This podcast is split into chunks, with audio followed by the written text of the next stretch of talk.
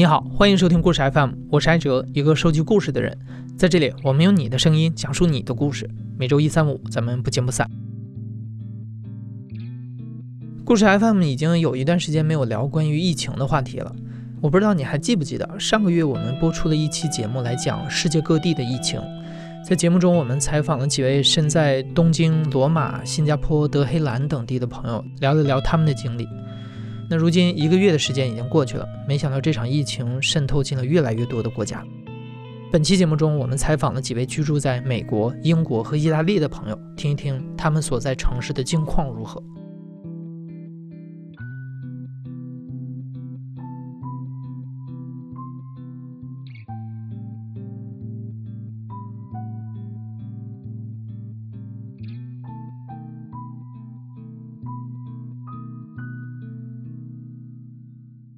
首先，我们要拜访的是纽约。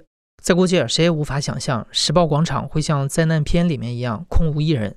但是在当下，这么可怕的景象已经成真。两周前，纽约市宣布了进入紧急状态，紧随其后，美国总统特朗普宣布整个美国都进入了紧急状态。截至目前，美国已知病例已经超过三万例。而就在昨天，纽约州新增了一万多个病例，累计的确诊人数为一万五千一百六十八例。那我们的第一位讲述者 NZ 已经在纽约生活了十年。就在春节前，她的丈夫回中国探亲，没想到却在返程前被疫情挡在了国内。夫妻俩现在身处在不同的城市，面对着同一场灾难。现在是，呃，纽约时间二零二零年三月二十号晚上八点。我叫 NZ，呃，我是一名设计师，目前在美国的纽约州纽约市。大概三月七号那个周末，在纽约州宣布紧急状态之前，我先生就劝我说，跟我老板提能不能在家工作。然后我跟老板提过，当天纽约州本身自己就宣布进入紧急状态，但是那时候美国还没有集体宣布。第二天周一去上班，那天恰巧是什么呢？就是美国这边正好从。冬令时变成了夏令时，所以我们每天下班的时间等于是比之前早一个小时。那么就是下班的时候天还是亮着的。那天天气又特别好，毕竟开春了，所以就我一出门就是很多人就很热闹的感觉，就是坐在咖啡店门口谈笑风生。那种感觉会让我突然心情非常放松，然后我就在自我怀疑，是不是我自己太紧张了？嗯，还是说可能真的美国并没有那么严重？我就开始自我怀疑。刚刚可能在办公室，我还看到。我先生给我发一些微信啊，可能我自己也查一查。走出办公室那一刹那，就觉得特别恍惚。那一个周末宣布完以后，第二天我是能看到路上有几个别人开始戴口罩了，就是可能这一点会让我觉得，哎，有一些人开始在在意这个事情了。三月七号那个周末，纽约州宣布进入紧急状态以后。首先的变化就是所有的大学全部停课，加强对地铁的消毒。但是，这种消毒跟国内的消毒那种量是没法比的。就是国内可能一天都得消一次毒，可能两三次毒。美国这边它显示的是一周三次。那周以后就是每天都会放一点新的政策出来。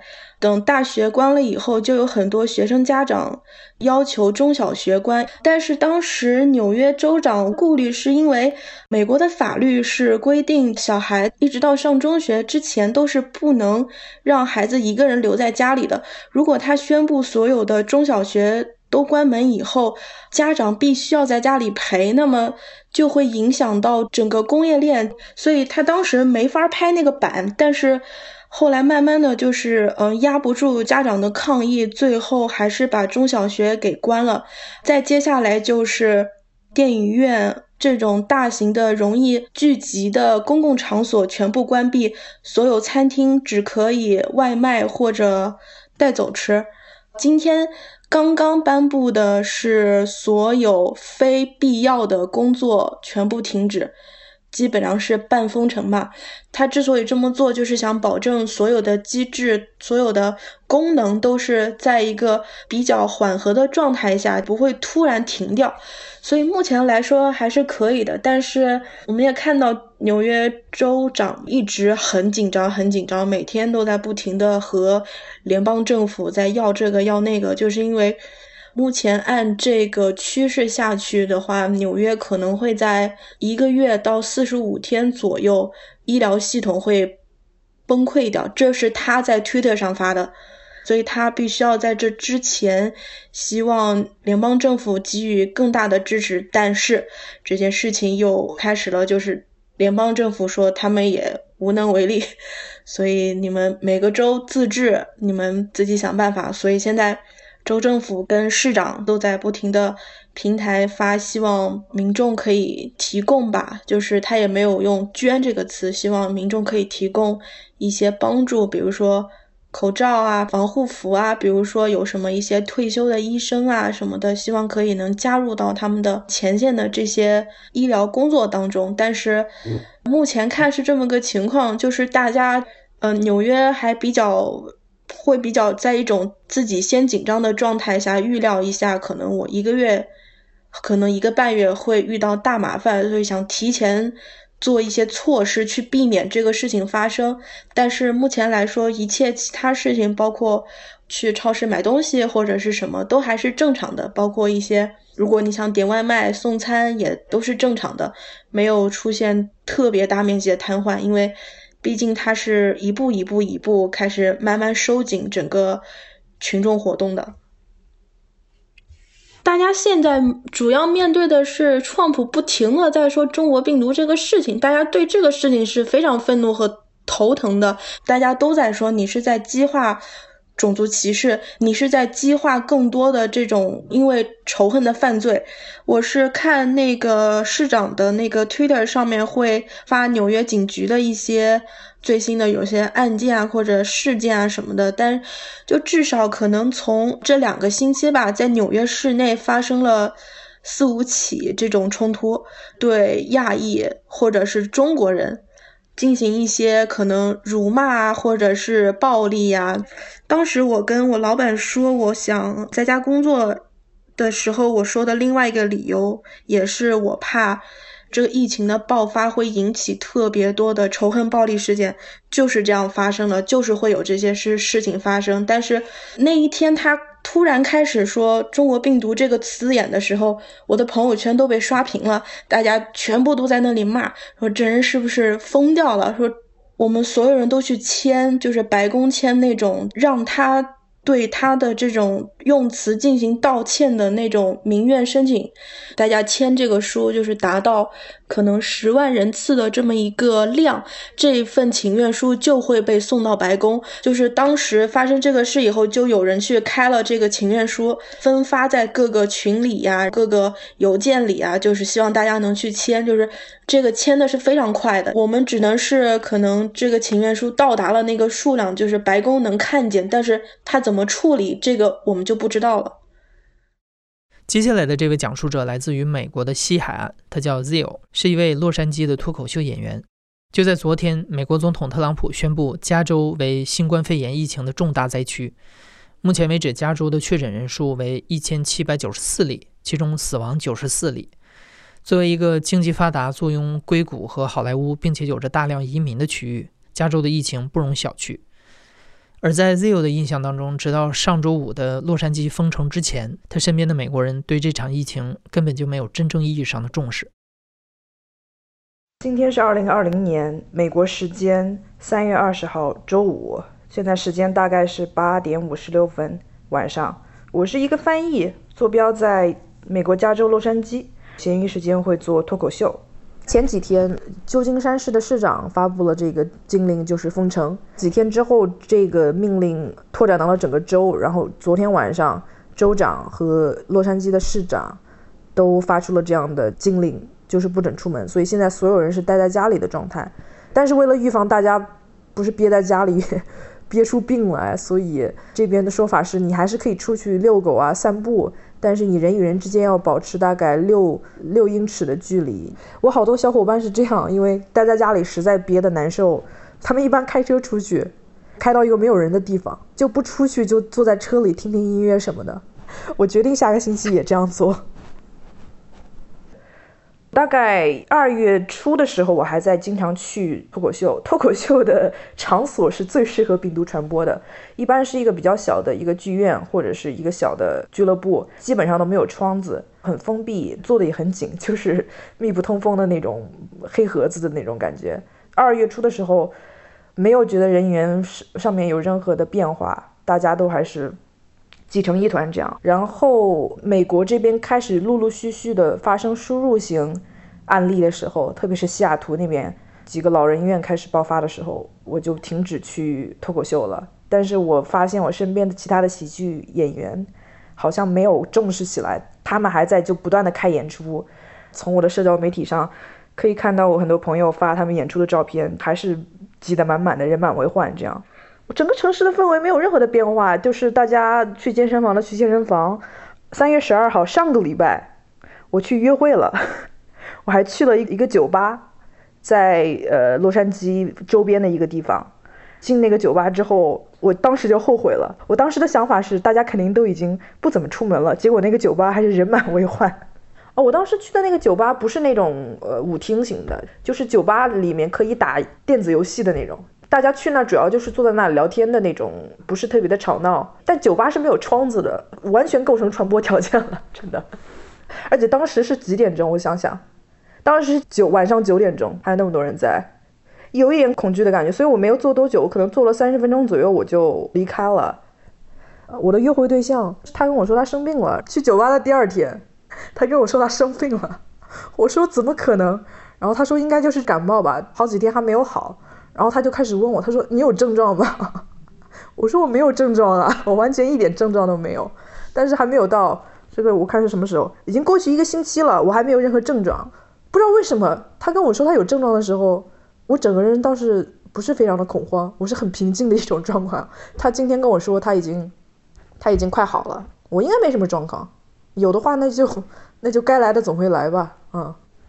加州州长当时是在每天的这个新闻发布会上正式公开的讲的，这个不是谣传，也不是坊间传言。他就说，经过他和专家组的这个探讨，有百分之五十八的人在未来的八周之内都有可能染上新冠。当然，他说这是最坏的情况。他说，如果我们就是在家隔离的话，大家就是呃努力的去控制这个状况的话，比例肯定有有可能会降低。但是百分之五十八是非常有可能的一件事情。他还有发出的一个信号，就是他说他回家跟他的女儿说：“你可能今年之内都没有办法上学了。”我觉得他可能也是想把最坏的情况摆在大家面前。当时看到那个数字，大家都开始恐慌。我也不知道百分之五十八这个数字怎么来的，因为我想国内武汉那么就是疫情那么严重的地方，那也没有武汉人口的百分之五十八呀，所以我真的不知道这个数字哪里来的。现在都酒吧都早就已经关门了。大街上基本上空无一人。我有一个朋友，他说他去了三家超市排队排了好长时间，然后就是没有卫生纸。他要托他的家里人从这个外州，就是疫情没有那么严重的州，买一些卫生纸给他寄过来。这边倒没有人买口罩，因为本来就没有口罩，所以大家也已经放弃买口罩这件事情了，就转而买卫生纸。我不是很清楚这个逻辑在哪里。还有就是很多人比较担心的是他们自己。工作的这个状况，好莱坞这个地方一片寂静了，就是娱乐行业基本上完蛋了，喜剧行业那肯定完蛋了。我这边很多喜剧行业的朋友生活是比较凄惨的，本来就没有什么钱，对吧？做喜剧的，平常也是一边做喜剧一边，比如说送送披萨呀，餐馆里端端盘子什么的。现在这喜剧也做不了，盘子也端不了，估计过不了多久就要叫弹尽粮绝吧。所以说，美国政府要马上要发钱了，要不然真的是。会产生社会动乱，不是网上的段子。美国真的是要发钱了，因为美国这边之前有个总统候选人叫杨安泽嘛，Andrew Yang，他当时的这个政治纲领就是要实现全民基本收入，每个人每个月要发一千美金。他倒不是针对这个新冠病毒，因为那个时候还没有新冠病毒。他的理论是，随着这个工业自动化的大潮的来临，这样很多人会失业，为了维护这个社会的稳定，你必须要发这种全民基本工资。前几天是呃特朗普的白宫发布会的时候，有一个白宫的官员就正式的说了，说会发钱。具体发多少，什么时候发还不是很清楚。虽然我是拿不到这个钱的，因为这个钱肯定是只给美国公民，我并不是美国公民。但是我觉得，如果身边的人手上都有点钱的话，那么我被打劫的这种几率就会变低。所以我非常支持这样的举动。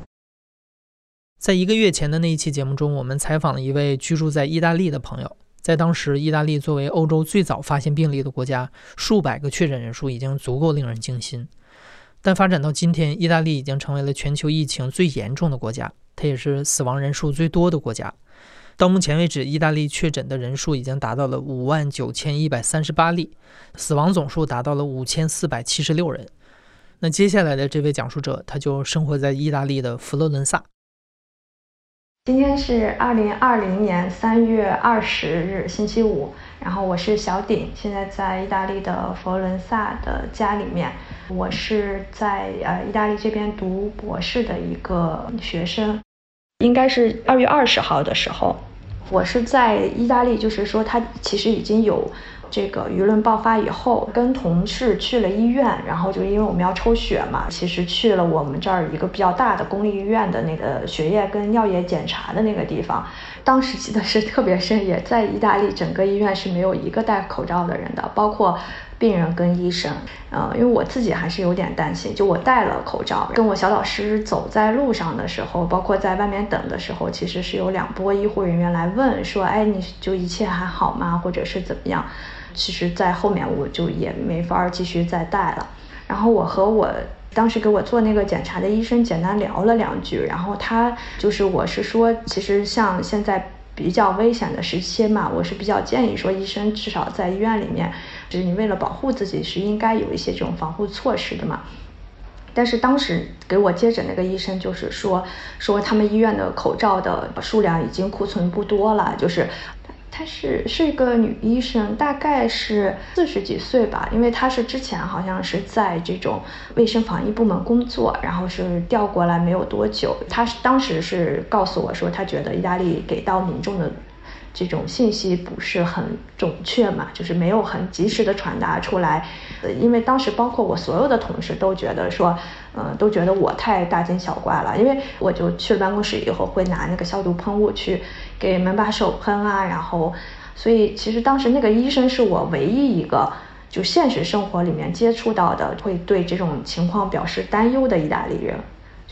我们应该是分国的前两三天吧，当时我记得在周一的时候我去办公室，当时跟我们说的是回家休息一周，但是周一他跟我说了这个事情以后，忘记是周二还是周三晚上，因为整个分国的措施就出来了嘛。明显感觉那一天那一晚上之后，大家街上戴口罩的人就会多了许多嘛。就是很多人没有戴，他可能也是确实是因为买不到了。因为我记得我二月初那个时候去药店问口罩的时候，就已经就买不到了。然后另外一个的话，我们是现在。嗯，出行的话，因为你假如说你除了工作必须的工作原因、健康原因，然后去超市购物，还有一个是遛狗，就是要自己去打印一个政府给的一个表格，就是声明自己是未被感染的，就是不是处在隔离期的人，填好你要出行的原因、到达的目的地，然后你拿着这张纸，然后出去以后，如果有警察查，你就给他看就 OK。就是我觉得这边人的心态可能还是。因为像我们这个小地方，其实已经现在有三百，昨天看已经有三四百人感染了嘛。但是我遇到警察的时候，警察还会跟我开两句玩笑啊，然后你就会觉得说太不可思议了。就是对国内来说，如果你是在这么严重的地方去执勤的话，其实整个人的神经也会绷得很紧嘛。我就觉得说，也不能说是他们。可能还是没有意识到危险，还是怎么样？但是它整体的氛围会让你自己轻松一点，就是会让你其实，在中间的个体没有那么沉重的包袱去负担这个疫情。但其实我反而接触到这边的意大利人，包括我们这个社区里的人啊，就大家整体来讲对这个事情还是一个很很乐观的一个态度。就他是每天中午十二点会为医护人员鼓掌，就是你也能听到大家都会在家里。准奖鼓掌，然后每天下午六点有这个阳台音乐会是在整个意大利进行的嘛？因为我们这个社区是一个回字形，就是一个长方形的一一个形状，所以就是我们是能看到对面的那个阳台的。其实我记得是他这个活动开始的第一天，呃，因为下午六点这边还天亮着嘛，就你就是在家里就听到外头有人在唱歌，所以我们就当时去阳台了。然后他当时是主要是我们可能对面有一一个男生跟一个女生，就女生是在。弹琴吧，还是男生是在那个弹吉他，然后他们俩是主唱，应该是意大利一个很流行的歌，就是大家应该都会唱，然后就能听到阳台上就陆续有人会去和声啊，然后有人会去他们给他们鼓掌啊。然后包括一楼，他们有院子的，就有一个小孩可能跟不上的那个小孩会一直唱说 Merry Christmas，就是很大声的、很嘹亮的那种嘛。然后就大家各种做就是什么样的乐器，也也有人在弹吉他呀，然后拉小提琴啊，然后也有人在放歌呀，然后就是大人小孩，就大家都在。嗯，那天就其实特别感动。我遇到这种状况的时候，可能对我们来讲，就是我们会，就包括我的家人也好，然后我的很多朋友也好，其实每天给我传传递的是会偏负面的信息，就他们会告诉我说，哎呀，意大利怎么都多么多么严重啊，我们就心情很糟啊，我们就很担心你啊，什么之类的，就是单方面的只是加强这种恐惧，加强这种苦难的这种论调的话，它其实没有什么太大的意义嘛。下面的一位讲述者是一位身在英国伦敦的留学生，她叫左小新，是一个武汉女孩。她的母亲是武汉一位三甲医院的医生。新冠肺炎刚刚在武汉爆发的时候，小新十分牵挂家中的母亲。但短短两个月之后，英伦三岛的确诊人数已经超过了五千人，死亡人数超过了二百三十人。英国人曾经引以为傲的国民医疗体系已经不堪重负。现在是二零二零年的三月二十一号，然后我目前是在英国伦敦，嗯，是已经放假了的留学生，叫左小新。昨天晚上宣布的是，除开超市、药房和一些可以送外卖的餐厅，其他的比如酒吧、咖啡店全部都关门，然后包括电影院、美术馆。也都在早一些的时候就宣布已经关门了，就看得出来他们也越来越紧张了。不过我确实觉得英国有一点掉以轻心，他现在宣传的基本上就是让你在家待着，不要出门。如果你要出门，就要保持那个社交距离。基本宣传就是洗手，然后不要跟你的家人亲亲抱抱，你们隔得远一点。然后喷嚏的时候用纸巾包着，就是建议在家办公。但其实并没有很强制，我觉得全靠自觉，因为你通过窗户每天看路上走的人也有，真的还是靠自觉吧。我在来的第一年的时候，有体会过他们这里的急诊，这里的急诊真是慢到你无法想象，而且它是按你的得病的怎么说呢严重程度，然后让你去接受治疗的，所以比如说。你的症状可能比较轻，我当时是因为过敏嘛，但是还没有到那种呼吸不畅，不算特别严重。比我后来的一个人，他好像是手流血了还是怎样，等了大概三个小时才被叫进去。那个人好像等了一个小时多被叫进去，我就觉得这边治病感觉很松散吧。我其实还英国的 NHS 能不能成功对抗这个事？不过他我有看新闻，就是说他在号召。已经下岗的护士之类的医护人员重返前线，然后也有说医学院快要毕业的学生把他们也拉进来做事情。昨天晚上看的时候，好像有一两个医院就告急了，说自己接受不了这么多病人，要他们转到其他的医院里去，都是伦敦的医院。其实如果每天盯着新闻看的话，会觉得很紧张吧，会觉得我只要。出门走一步可能就死了。最恐怖的是，我昨天晚上他们也有一个可以把你的邮编输进去，看你周围的嗯有多少就是受感染去世的人。之前聊过那个朋友跟我说了一下伦敦的死亡和感染的数量，然后他跟我说确诊的要超过四千了。我还在想，呃，我好像看到的数字没有这么高啊，我就去。BBC 上求证了一下，发现他说的是对的。然后同时又看到了他底下有一个小的链接，就说你能够查询你周围有多少例死亡。然后我点进去，然后我就愣住了，附近有四十六例死亡。昨天那一刻，我整个人就是愣住。全英国可能就一百八十例，有将近五十例就在我旁边。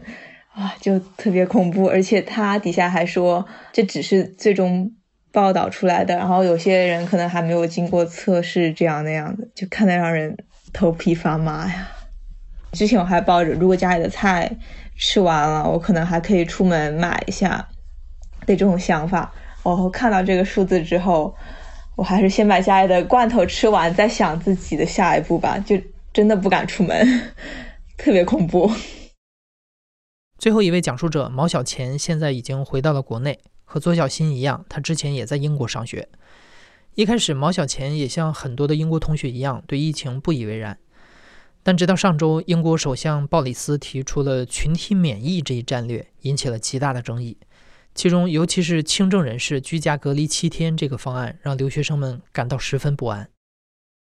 今天是二零二零年的三月二十一日。我是毛小钱，是一名在英国爱丁堡的留学生，大概是三月初那会儿。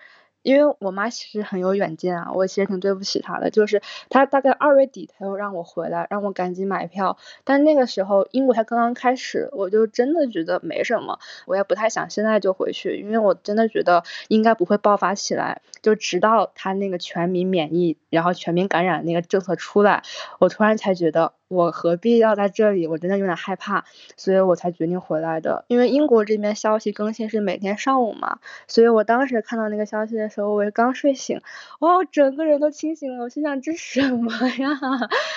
后来我确认了一下翻译前和翻译后的，我觉得也差不多是这个样子。而且我听鲍里斯，他说的是。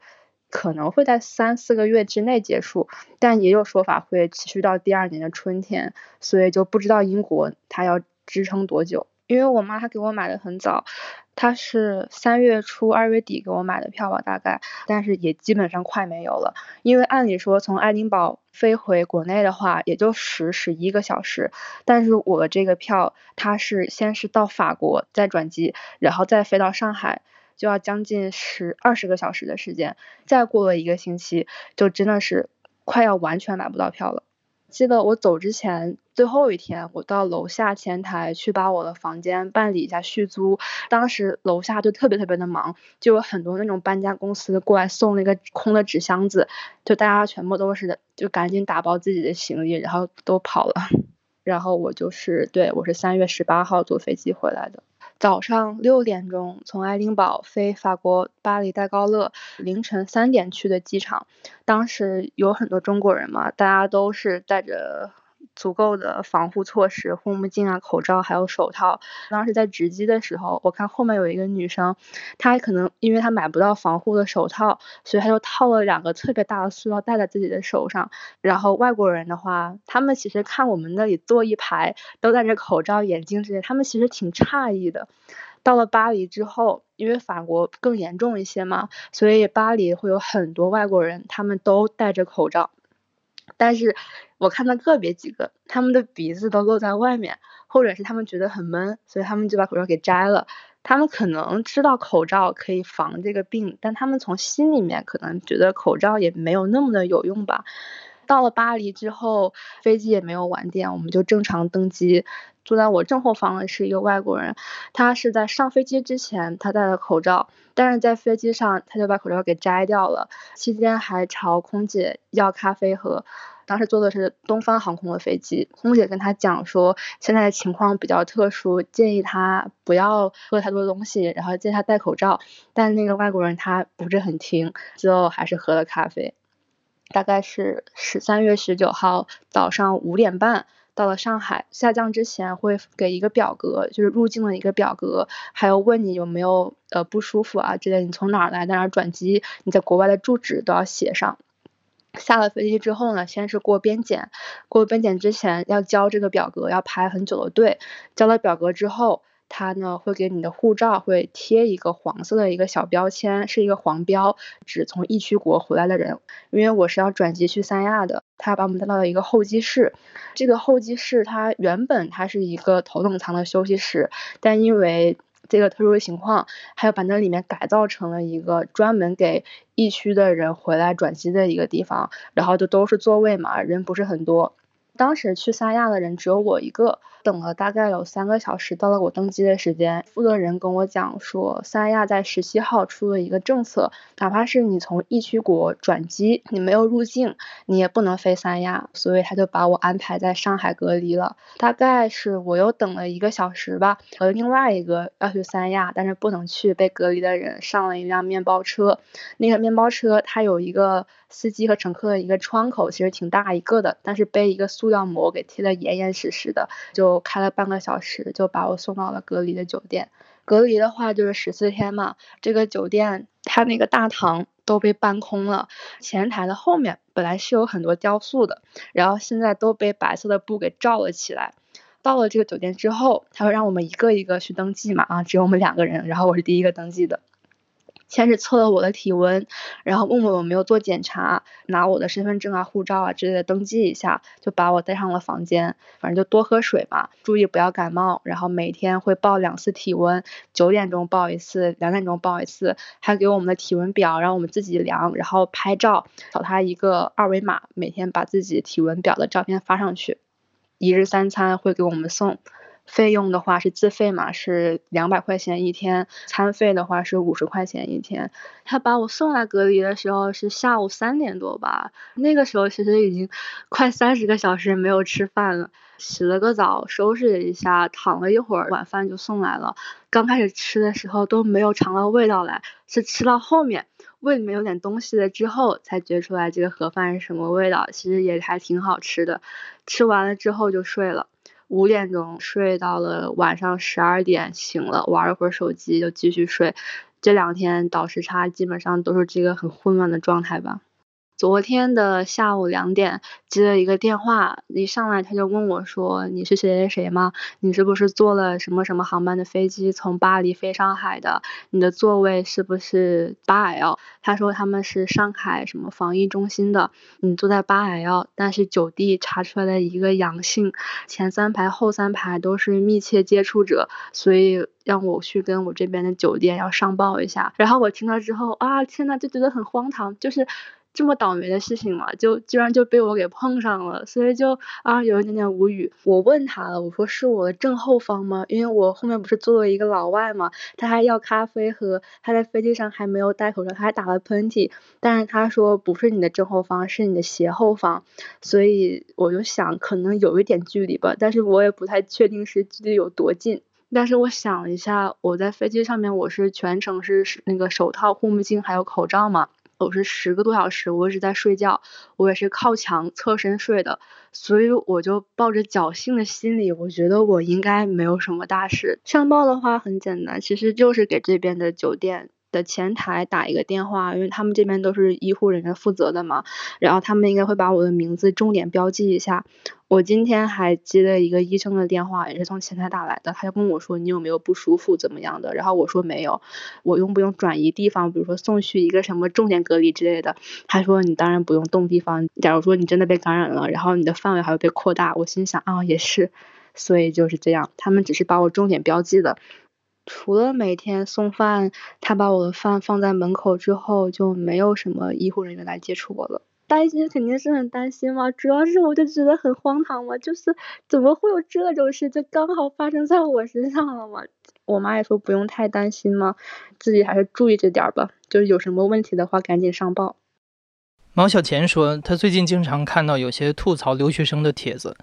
有些网友认为啊，他们这群年轻人从有感染风险的国家跑回来，是一种不负责任也不值当的行为。前不久，微博上有位被称为“豌豆公主”的留学生，因为在隔离期间要求喝纯净水，跟社区工作人员起了冲突，更是给回国的留学生群体带来了一些污名化的争议。尽管如此，毛小钱还是很庆幸自己做出了回国的决定。我其实不太后悔回国，因为现在英国它的这个涨幅实在是有一点点吓人，所以我觉得回国了可能的确是要更安全一些吧。等这两个星期的隔离结束了，就一切照旧嘛。我知道一些豌豆公主啊之类的，但他们都只是个别人。我们大部分都是很乖的，有听话，然后都配合检查，也没有瞒报自己的病情啊。除了我碰到的那一个幺蛾子，但都是少中之少，大部分都是乖乖的回来的。所以都希望大家还是不要以偏概全吧。其次就是我那些留在国外的同学，也希望他们都好好的，都注意安全。再就是希望国外这些他们能够更有秩序的去。对待，也希望国内赶紧都好起来，因为国内已经快要到尾声了，所以就希望大家再加油，然后把这个疫情打败掉。